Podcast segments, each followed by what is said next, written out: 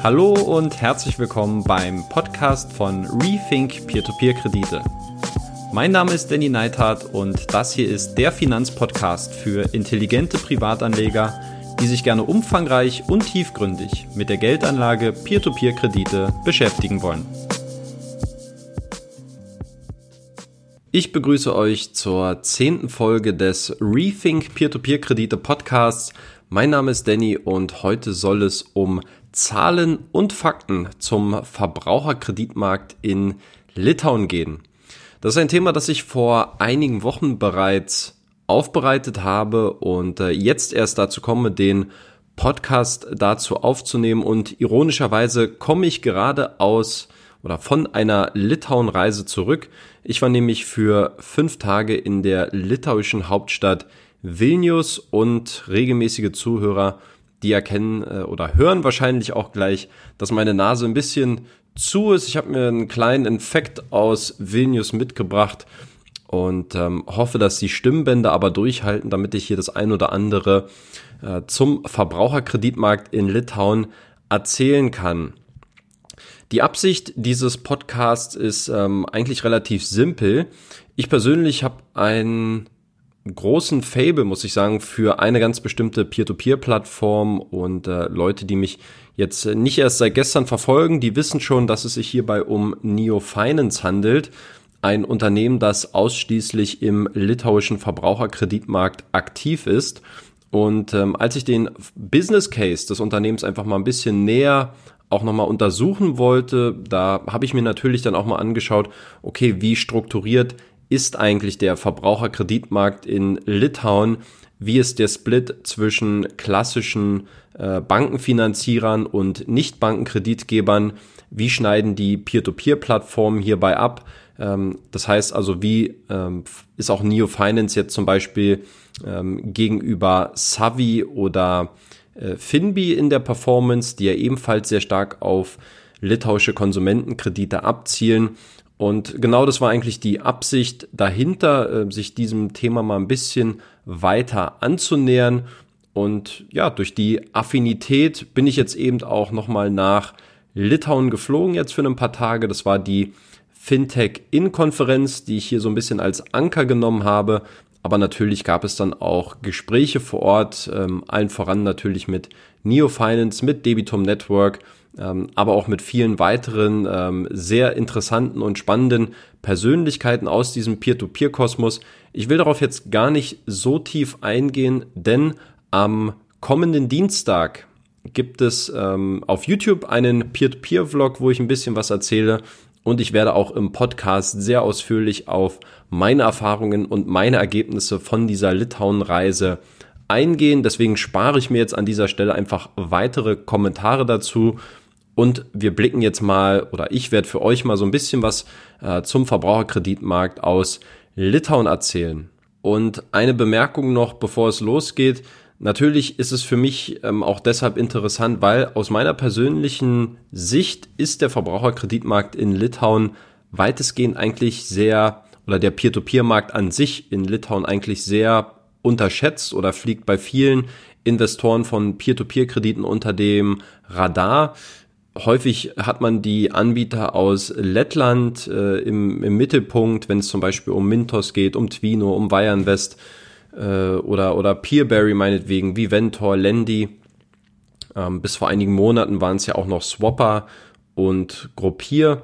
Äh, oder man hat eben die Esten im Fokus, allen voran Bondora und der State Guru. Aber gerade in Litauen, ja, da gibt es äh, durchaus einen interessanten Kreditmarkt, aber eben auch spannende rechtliche Rahmenbedingungen, die es zum Beispiel jetzt ähm, ja eben auch ermöglichen, dort eigentlich sehr sehr ehrlich vorzugehen und sehr kontrolliert auch von diesem ähm, von der Zentralbank Litauens überwacht, dort auch zu agieren. Es gibt eine feste Peer-to-Peer-Regulierung in Litauen, also eine, eine richtige Gesetzgebung auch für die Online-Kreditvergabe und nicht zuletzt auch durch äh, viele Bewegungen, die in Litauen stattfinden, zum Beispiel dass Mintos oder Estate Guru sich jetzt auch in Litauen ähm, immer tiefer versuchen zu integrieren und dort auch ihre Lizenzen beantragen für die Electronic Money Institution Lizenz, also das sind personalisierte IBAN-Accounts, erstellt werden können, die dann Investoren zur Verfügung gestellt werden. Das sind alles ähm, ja, Trends und auf jeden Fall auch wichtige Hinweise, die darauf hindeuten, dass Litauen eben ein ja durchaus ein sehr populäres Fintech-Hub ist, das aus meiner persönlichen Sicht ähm, häufig nicht zu sehr äh, im Fokus vieler Peer-to-Peer-Investoren steht. Und genau deswegen möchte ich eben auch dieses Thema aufgreifen und äh, jetzt in diesem Fall auch den Podcast aufnehmen. Dann schauen wir einfach mal auf ein paar Zahlen zum Verbraucherkreditmarkt in Litauen. Und äh, ganz wichtig, klar, die Finanzkrise 2008 war natürlich europaweit ähm, ein sehr einschneidendes Erlebnis für viele Länder, weil sich dadurch eben auch die Bankenlandschaft ähm, massiv verändert hat und speziell auch Banken die Finanzierung von Verbraucherkrediten massiv zurückgefahren haben, teilweise auch mussten, äh, bedingt durch bestimmte Auflagen. Das heißt, wenn wir uns mal so eine grobe Übersicht bildlich versuchen vorzustellen, dann gibt es in Litauen die Banken, es gibt die Genossenschaftsbanken, es gibt Bilanzkreditgeber und es gibt als vierte Säule die Peer-to-Peer-Vermittlungsplattform. Und ich habe dazu jetzt mal ein paar Auswertungen vorbereitet, äh, Statistiken, die ich von der litauischen äh, Zentralbank herausgefiltert habe. Dort gibt es äh, vierteljährlich immer neue Statistiken, wie sich die einzelnen Märkte entwickelt haben und darauf basierend äh, beruhen dann jetzt auch meine Auswertungen. Wenn du mehr der visuelle Typ bist, dann äh, kann ich gerne auch oder dann möchte ich an dieser Stelle empfehlen, dass du einfach mal kurz auf meinem Blog vorbeischaust und da findest du dann auch relativ schnell und relativ weit oben auch den Beitrag. Da kannst du dir dann die ganzen Grafiken auch nochmal ähm, bildlich ansehen. Als erstes schauen wir mal auf den Gesamtmarkt für Verbraucherkredite, wie der sich in Litauen entwickelt hat. Ganz wichtig auch noch der Zeitraum, den ich hier betrachte, der ist von Anfang 2016 bis Ende des zweiten Quartals 2019. Das heißt, wir haben eine Spanne von insgesamt dreieinhalb Jahren und die Auswertungen ähm, auch in der visuellen Form, die finden auf Quartalsbasis statt. So, jetzt schauen wir uns also den Gesamtmarkt für Verbraucherkredite an, also äh, alles in einem Topf. Und ja, wie hoch war eigentlich das ähm, vermittelte Kreditvolumen bei Konsumentenkrediten? 2016 lag es bei circa 405 Millionen Euro. 2017 äh, waren es dann 444 Millionen Euro und dann 479 Millionen Euro im Jahr 2018. Das heißt, es lässt sich hier schon eine, ein stabiler Trend nach oben erkennen, ungefähr 40 Millionen Euro mehr pro Jahr für Konsumentenkredite. Und wenn wir jetzt die Zahlen aus den ersten beiden Quartalen 2019 berücksichtigen, dann sind wir hier schon ähm, bei 40,4 4,9 Millionen Euro pro Monat. Ja, also das ist durchaus ein ähm, sehr stabiler Markt und äh, ja, das denke ich mal, kann man aus den Zahlen auf jeden Fall herauslesen. Spannend wird es jetzt, wenn wir uns das Kreditvolumen von einzelnen Segmenten anschauen und hier einfach mal ähm, als erstes der Blick auf die Bankenkreditgeber, wie diese sich eigentlich in den letzten dreieinhalb Jahren entwickelt haben. Und hier ist das Niveau relativ konstant geblieben. Also 2016, da lag das durchschnittlich vermittelte Kreditvolumen bei 22,3 Millionen Euro. 2017 waren es 22,8 Millionen Euro und 2018 21,98 Millionen Euro. Das heißt, wir sind hier relativ konstant auf einem Level und dadurch lässt sich natürlich Schlussfolgern, wo das Wachstum letztendlich auch herkommt. Und das sind primär die Nichtbankenkreditgeber. Und hier sehen wir einen, ja, durchaus äh, nicht so äh, überraschenden Anstieg beim Kreditvolumen. Ähm, das konnte jetzt in den letzten beiden Jahren äh, jeweils um 25 Prozent gesteigert werden. 2016 lag es bei 137 Millionen Euro, 2017 waren es dann schon 170 und 2018 215 Millionen Euro.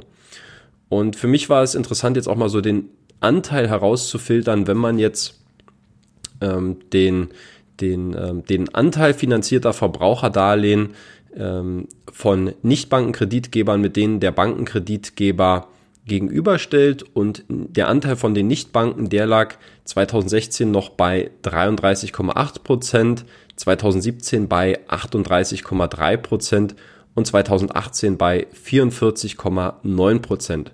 Das ist auf jeden Fall ein sehr eindeutiger Trend, der auch verdeutlicht, dass das ähm, ja, dass es durchaus ein sehr starkes Wachstum bei Finanzierungsvermittlern aus dem alternativen Kreditsegment gibt. Und 2019, wenn wir jetzt nur die ersten beiden Quartale äh, berücksichtigen, dann gibt es hier sogar ein größeres Kreditvolumen im Vergleich zu den klassischen Bankeninstituten. Das heißt, ähm, ja, mehr als die Hälfte wird mittlerweile sogar durch Nicht-Bankenkreditgeber finanziert.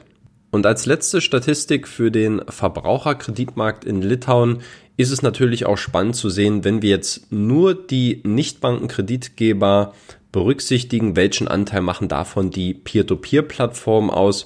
Und hierfür gibt es drei Anbieter, die in Litauen äh, dominant vertreten sind, was äh, Konsumentendarlehen angeht. Das ist zum einen Neo Finance, Savi und Finbi. Und dieses Kreditvolumen aufaddiert von diesen drei Peer-to-Peer-Plattformen, das wurde jetzt mit den litauischen Bilanzkreditgebern verglichen. Und äh, ja, Bilanzkreditgeber, kurz zur Erklärung, das sind nicht lizenzierte Banken, die jedoch als Finanzdienstleister bei der Kreditvermittlung auftreten. Ich habe dazu auch ein paar Beispiele, um wen handelt es sich eigentlich dabei, wenn jemand noch ein bisschen näher in die Materie reingehen möchte zu den größten Bilanzkreditgebern, die Darlehen also aus eigenen Mitteln finanzieren, vom eigenen Balance Sheet, wie man äh, immer sagt. Äh, dazu zählen zum Beispiel Credit 24, das sind circa drei bis vier Millionen Euro pro Monat. Dann gibt es Vivus, da gibt es Bobutes Pascula, äh, das sind circa ein bis zwei Millionen Euro pro Monat.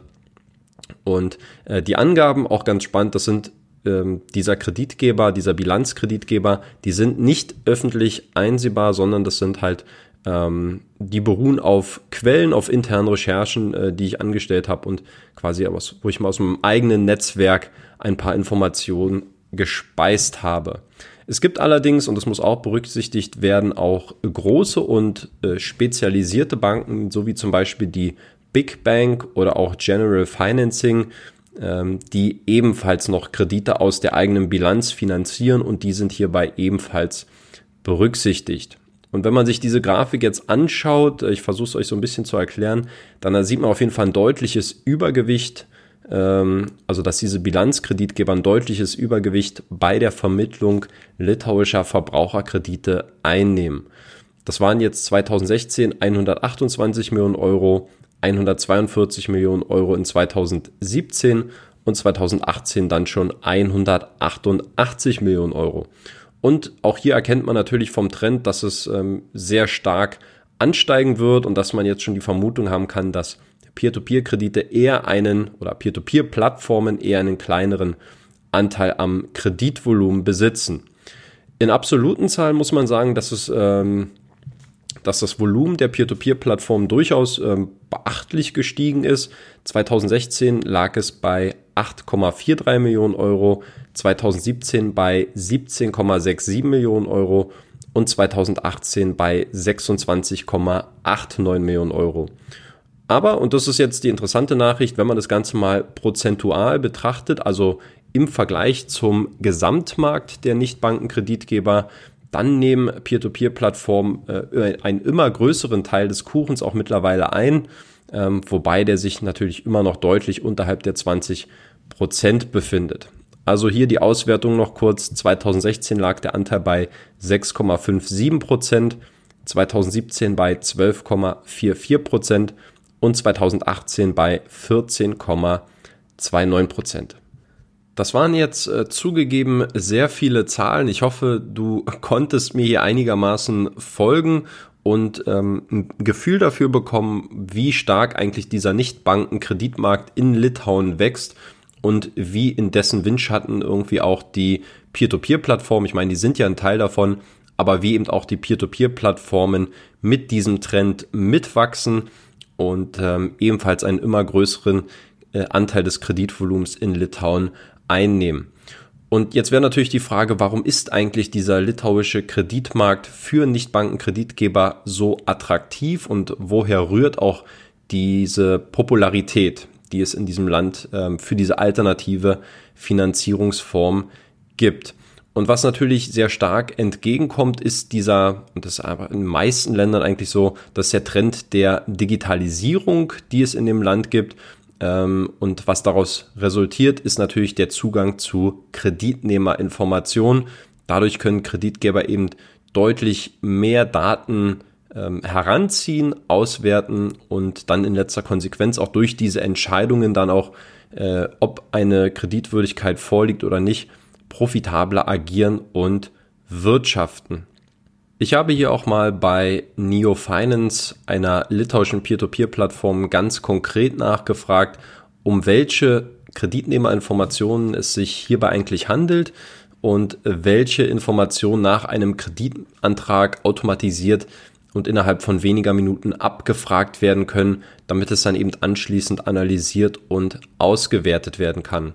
Und zu den Quellen zählt zum einen die Sozialversicherungsnummer, wo man zum Beispiel das Alter und das Geschlecht herausbekommt. Dann gibt es ein öffentliches Register vom Bürgeramt. Dort bekommt man zum Beispiel den Familienstand ähm, als Auskunft. Es gibt die Datenbank der Zentralbank. Dort werden die aktuellen Verbindlichkeiten eingetragen. Es gibt die Kreditauskunftei wo man Informationen zu den aktuellen Verbindlichkeiten und auch zu der Schuldenvergangenheit findet. Und es gibt die staatlichen, den staatlichen Sozialversicherungsfonds. Ähm, das ist vom Ministerium für soziale Sicherheit und Arbeit. Und hier bekommt man zum Beispiel Informationen zum Gehalt, zum Arbeitgeber oder auch zur Arbeitserfahrung bei dem aktuellen Arbeitgeber. Und das ist auch der Grund, glaube ich, warum sehr viele Peer-to-Peer-Plattformen in Litauen, wie zum Beispiel NeoFinance, Savi oder auch Finbi, dass sich diese eben ausschließlich auch auf ihren Heimatmarkt in Litauen konzentrieren. Und zu guter Letzt möchte ich auch noch auf ein paar Regulierungen bei der Kreditvergabe in Litauen eingehen, denn wie sich der Kreditmarkt eines Landes gestaltet und entwickelt, das hängt natürlich auch immer maßgeblich mit den gesetzlichen Rahmenbedingungen zusammen, die eben vorgeben, unter welchen Kriterien oder unter welchen Spielregeln man auch Kredite finanzieren darf. Und da habe ich mal ein paar gesetzliche Vorschriften herausgefiltert. Auch ganz spannend. Ich war jetzt in Litauen ähm, unter anderem auch bei der Zentralbank Litauens äh, zu Besuch. Das ist ja dieser der Watchdog, also auch die Aufsichtsbehörde, die Bank of Lithuania, die eben auch sehr stark kontrolliert, dass eben diese Spielregeln eingehalten werden. Ah, das war sehr interessant. Da gibt's auch noch ein Interview zu dann in den nächsten Wochen und Monaten.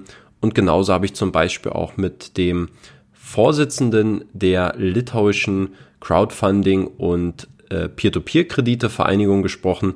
Und da ging es ebenfalls auch um dieses Thema, äh, wo die Stärken und wo das Potenzial dieser Peer-to-Peer-Regulierung in Litauen liegt. Das nur als ganz kleiner Teaser. Ähm, jetzt einfach mal drei kurze Vorschriften, die ich hier rausgearbeitet habe, ähm, die eben den Kreditmarkt in Litauen bestimmen. Zum einen ist es der maximale Zinssatz, der bei Verbraucherkrediten in Litauen bei 75 Prozent im Jahr liegt. Aktuell ist es ja so, dass 21 von 28 EU-Mitgliedstaaten eine Zinssatzbeschränkung für Verbraucherkredite besitzen in ihrer Gesetzgebung, um damit einfach dem unverhältnismäßigen Wucher Einhalt zu bieten und äh, einen Missbrauch quasi äh, in diesem alternativen Kreditmarkt zu verhindern. In Litauen beträgt dieser Wert also 25 Prozent im Jahr. Ähm, es gibt unterschiedliche Länder, wo es unterschiedlich stark gewichtet ist. Deswegen möchte ich diese 75 Prozent jetzt gar nicht groß bewerten, ob das jetzt eigentlich viel oder wenig ist. Interessant ist auf jeden Fall, dass ähm, ich auch bei Neo Finance mal herausbekommen habe, dass man aus wirtschaftlichen Gründen, aber eben auch aus bisschen diesen moralischen, ethischen Gründen sich dazu entschlossen hat, dass man nur Kredite bis maximal 27 Prozent im Jahr bei seinen Kreditnehmern finanziert. Das äh, Thema Zinssatzbeschränkungen, dazu habe ich mich auch sehr ausführlich in meinem Buch Geldanlage Peer-to-Peer-Kredite beschäftigt und ich glaube 2020 werde ich ähm, das auch nochmal ein bisschen neu aufarbeiten und dann auch nochmal als Content äh, auf dem Blog beziehungsweise auch hier im Podcast neu verarbeiten. Die zweite Vorschrift, äh, die finde ich ehrlich gesagt mit am interessantesten. Das ist die Debt-to-Income Ratio, kurz auch DTI genannt. Man spricht ja auch von DTI Requirements. Und in Litauen ist es so, dass Kreditnehmer nur maximal 40 Prozent ihres Einkommens für die Tilgung von Verbindlichkeiten verwenden dürfen. Und sollte die Tilgung zusätzlicher Verbindlichkeiten, das heißt, wenn jetzt zum Beispiel ein neuer Kredit aufgenommen werden soll, wenn eben dieser Tilgungswert über diesen 40 Prozent liegt, dann wird eben die Finanzierung verweigert. Und das sind eben klare Vorschriften und die sind auch relativ schnell ähm, abrufbar, eben dadurch, dass man durch diese Digitalisierung in Litauen schnellen Zugang zu den wichtigsten Informationen hat und hier zum Beispiel in dieser Quelle von der Zentralbank Litauens erkennt man eben, wo, wie hoch ist das monatliche Einkommen aktuell von dem Kreditnehmer und wie hoch ist gerade sein Verschuldungsgrad. Und sobald er eben dann ähm, über 40 Prozent liegen würde, dürfen keine weiteren Verbindlichkeiten mehr finanziert werden. Und der dritte und letzte Punkt, das sind die Beschränkungen für institutionelle Investoren. Und zwar ist es so, dass in Litauen ähm, oder allgemein ist es erstmal so, dass der Zugang zu Kapital ja häufig einer der wichtigsten ähm, Voraussetzungen ist, damit man das Wachstum einer Peer-to-Peer-Plattform beschleunigen kann.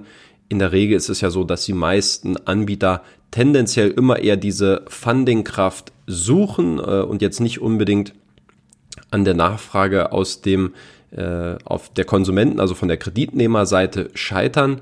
Und im Gegensatz zu vielen anderen, im Gegensatz zu vielen anderen Ländern ist es eben so in Litauen, dass es dort keine Unternehmen oder juristischen Personen geben darf, die sich an der Finanzierung von Verbraucherkrediten, also von Privatkrediten, äh, beteiligen dürfen. Äh, und das ist ausschließlich Privatanlegern vorbehalten. Es gibt da rechtlich ein, zwei Schlupflöcher, das wurde mir auch erklärt, aber das grundsätzliche Statement ist auf jeden Fall, dass institutionelle Investoren eben keine ähm, Konsumentenkredite in Litauen finanzieren dürfen.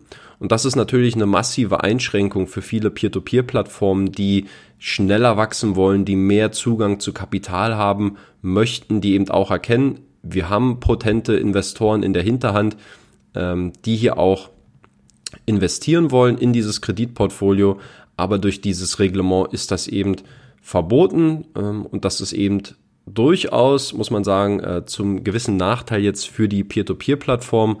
Aus Anlegersicht kann man sich darüber eigentlich durchaus freuen, denn dadurch entsteht natürlich auch so ein bisschen ein höheres Zinsniveau bei oder für die Investoren. Ähm, wie es da weitergeht, ich habe das Thema ebenfalls jetzt auch in Litauen angesprochen. Ähm, es ist nicht unwahrscheinlich, weil jetzt auch schon Diskussionen zu diesem Thema seit circa zwei Jahren stattfinden, dass diese Regelung auch in naher Zukunft mal abgeschafft wird und dass eben auch institutionelle Investoren dann in Verbraucherkredite in Litauen investieren können. Ja, also das ist eine, eine kurze Zusammenfassung, um mal so ein bisschen den Verbraucherkreditmarkt in Litauen zu skizzieren, wie er aktuell gestaltet ist, wie sich das Kreditvolumen zwischen Banken und Nichtbanken aufteilt, welche Rolle die Peer-to-Peer-Plattformen spielen und auch welche gesetzlichen Regelungen hier den, diesen Trend beschleunigen und die auch den, ähm, ja, diesen Markt in Litauen weiter definieren. Litauen ist ein sehr spannendes äh, Land und ein sehr spannender äh, Peer-to-Peer-Markt sowieso, wie ich finde. Und äh, da werde ich in Zukunft auf jeden Fall noch einiges zu veröffentlichen. Nicht zuletzt natürlich jetzt aufgrund der Reise, aber auch perspektivisch, glaube ich, ähm, werde ich noch einen äh, ja, sehr starken Fokus auf Litauen beibehalten, mal die Peer-to-Peer-Plattformen miteinander vergleichen und euch hoffentlich sehr viele interessante Einblicke geben können in dieses Land, ähm, sodass es hoffentlich in Zukunft nicht mehr so stark unter dem Radar fliegt, denn ich glaube, hier gibt es wirklich enormes Potenzial, was eigentlich auch wir als Peer-to-Peer-Investoren in der Zukunft noch ausschöpfen können. So, meine Stimme, die ist jetzt wirklich langsam, äh, die neigt sich langsam dem Ende zu. Ich habe gemerkt, äh, das wird jetzt ein bisschen eng, die Luft kommt, geht weg, deswegen äh, beenden wir es an dieser Stelle. Vielen lieben Dank fürs Zuhören. Ich hoffe, es waren wieder ein paar nützliche und hilfreiche Informationen mit bei. Wenn es dir gefallen hat, tu mir bitte diesen Gefallen, ähm, schreib eine Bewertung bei iTunes, äh, eine gerne auch eine Rezension äh, damit dieser Podcast mehr Sichtbarkeit bekommt. Ich habe es in den letzten Tagen ein bisschen verfolgt. Es ist äh, ein bisschen abgerutscht in den iTunes-Charts. Die Downloads und alles, die Streams sehen gut aus. Aber natürlich ähm, möchte ich den Podcast da sehen, wo er hingehört, nämlich ganz weit oben. Und ich würde mich freuen, wenn du mich bei dieser Mission unterstützt. In diesem Sinne, ich wünsche dir alles Gute und wir hören uns beim nächsten Mal hoffentlich wieder. Bis Danny. Ciao. Das war es auch schon wieder mit dem Podcast für diese Woche. Wenn du auch zukünftig eine kritische und unabhängige Berichterstattung zu Peer-to-Peer-Krediten fördern und erhalten möchtest, dann würde ich mich über eine kurze und ehrliche Bewertung von dir bei iTunes freuen. Du hilfst dem Podcast damit sichtbarer zu werden und mehr Reichweite zu gewinnen und im Gegenzug bekommst du dafür auch weiterhin kostenlose Analysen und Hintergrundinformationen zu Peer-to-Peer-Krediten. Eine Anleitung dazu sowie weitere Informationen zum Thema findest du auch auf meinem Blog unter rethink-p2p.de slash podcast. Vielen lieben Dank fürs Zuhören und bis Danny.